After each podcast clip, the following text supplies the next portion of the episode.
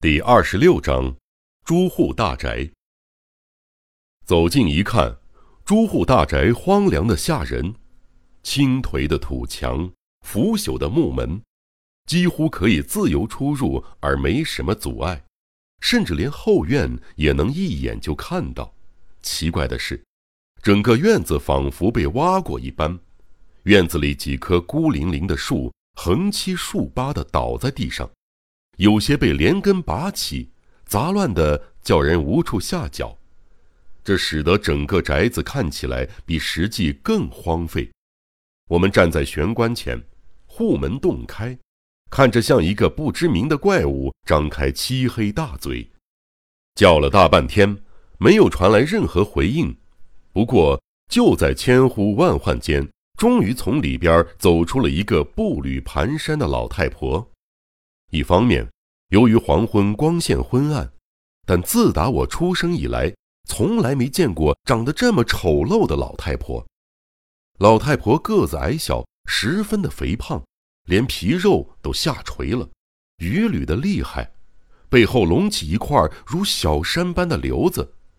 她赤黑的脸庞长满皱纹，两颗眼珠好像鼓出来的青蛙眼，嘴唇好似长歪了。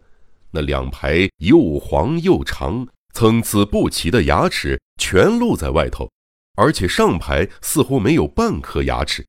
一闭上嘴，整张脸就像只收起来的灯笼一样。谁呀？老太婆从门里边往我们这边张望，口气极不耐烦。是我，道雄。朱户探出脸去，老太婆直直地盯着他，很快便认出朱户。吃惊的发出怪叫：“哎呀呀呀！阿道呀，呃，你竟然回来了！呃，我还以为你一辈子都不会回来的。旁边那个人是谁呀？”“哎，这位是我的朋友，我很久没回家了，想回来看看，就和朋友一起从遥远的东京回来了。丈五郎先生呢？”“哎呀，什么丈五郎先生？那不是你阿爸吗？叫阿爸。”原来这个丑怪的老太婆就是朱户的母亲。我听着两人的对话，朱户竟然称呼自己的父亲丈五郎，我不解极了。但接下来发生了更不可思议的事儿，也就是老太婆说的阿爸，不知是不是心理作用，感觉他的语调和杂技少年有之助死前提到阿爸时极为相似。你阿爸他在，可是他这阵儿心情不太好，你可要当心点儿。哎，别杵在这儿了，进来吧。我们在充满霉臭味的漆黑走廊转了好几个弯儿，被带到一间宽敞的房间里。外边看着虽然破旧，里边却打理得颇为整洁。即使如此，还是摆脱不掉走进废墟的印象。这个房间面向庭院。可以看见薄暮中宽敞的后院，以及那座土仓库墙灰剥落的墙壁。不过庭院被挖得乱七八糟的，触目惊心。一会儿之后，房间门口传来一阵毛骨悚然的气息。朱户的父亲怪老人突然现身了，他像道黑影，缓慢地在已经被黑暗笼罩的房间里移动着。背对巨大的壁龛，轻轻坐下来，劈头就是一顿斥责：“阿道，你怎么回来了？”接着，母亲走进来，拿出房间角落的行灯，摆在老人和我们之间。点上灯后，怪老人的面孔在赤褐色的灯火中清晰了起来。他就像猫头鹰一样阴险而丑陋，余吕矮小这一点儿与母亲一样。但是脸庞却很大，也布满了皱纹，像是脸上趴着一只摊开手脚的落心腹蜘蛛，再加上从正中央裂开的兔唇，丑陋的让人看过一眼就毕生难忘。我想回来看看。朱户的回答和刚才跟母亲说过的一样，转头介绍起站在他身旁的我。哼，那你是违背了约定。也不完全是这样，我实在是有些事儿想问问你。这样，其实我也有点事儿想告诉你。哈哈好吧，你就住几天吧。老实说，我也一直想看着你长大成人后的模样。凭我的比例，实在无法形容当时的氛围。不过，魁伟十几年的父子相会，大致就是这个情形，古怪万分。不仅是身体，老人的精神看起来也不是非常正常。不管是语言或动作，连对孩子的感情，看起来都完全异于一般人。即使如此，这对不可思议的父子仍然以这种古怪的状态，断断续续的聊了一个小时左右。我清楚记得，是下面这两段问话：“你最近去旅行了吗？”朱户抓住这个时机，抛出这个问题：“没，我哪儿都没去，对吧，阿高？”老人转向身旁的母亲，不知是否我多心，当时老人的眼睛仿佛别具深意似的炯炯发光。我在东京遇见一个和你长得一模一样的人，所以我想。或许是你没有通知我，独自去了东京。胡说！我都这把年纪了，手脚又这么不方便，怎么会去东京？但是我绝对没有漏过这个细微的变化。老人说这话的时候，眼睛略微充血，额头像蒙上一层灰影。朱户也没有追问，改变了话题。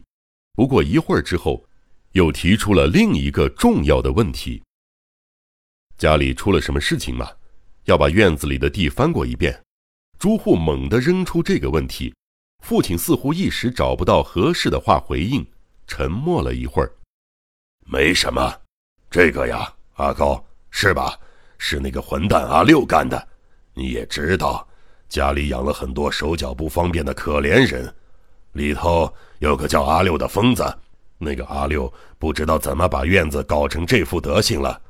可他是个疯子，骂他也没用。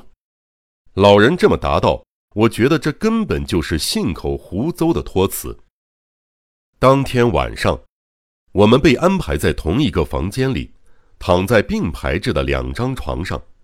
由于兴奋的缘故，两人都迟迟难以入睡。话虽如此，也不能随意交谈，只能凝望着彼此，一静沉默。夜深了。周围万籁寂静，偌大的宅子某处断断续续传来悉悉嗦嗦的响动。啊！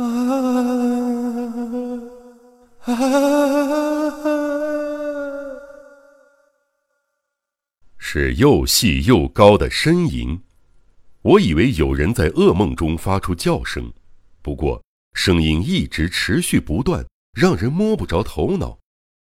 我在昏暗的行灯火光中与朱户交换眼色，竖耳倾听，忽地想起那对被关在土仓库中的可怜连体人。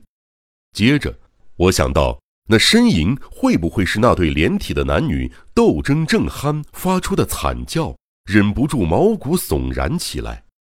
黎明时分，我朦朦胧胧地睡了过去。过不多久，突然惊醒过来，一看。却不见隔壁床上的朱户，以为自己睡过了头，急忙爬起来，到走廊上询问洗手间的位置。不熟悉环境的我，在偌大的宅院中不知所措的四处游荡，结果母亲阿高突然从走廊转角跑了出来，站在我面前，想要挡住我的去路。这个疑心病重的残障老太婆似乎怀疑我正在四处探查，不过。我开口询问洗手间的位置后，他总算露出放心的模样。哦，洗手间啊！走过后门，把我带到水井边上，洗好脸之后，我再一次想起昨晚的呻吟声，同时联想到土仓库里的连体人，突然想看看之前深山木先生仰望的墙外窗户，顺利的话，或许可以碰上连体人正凝望窗外。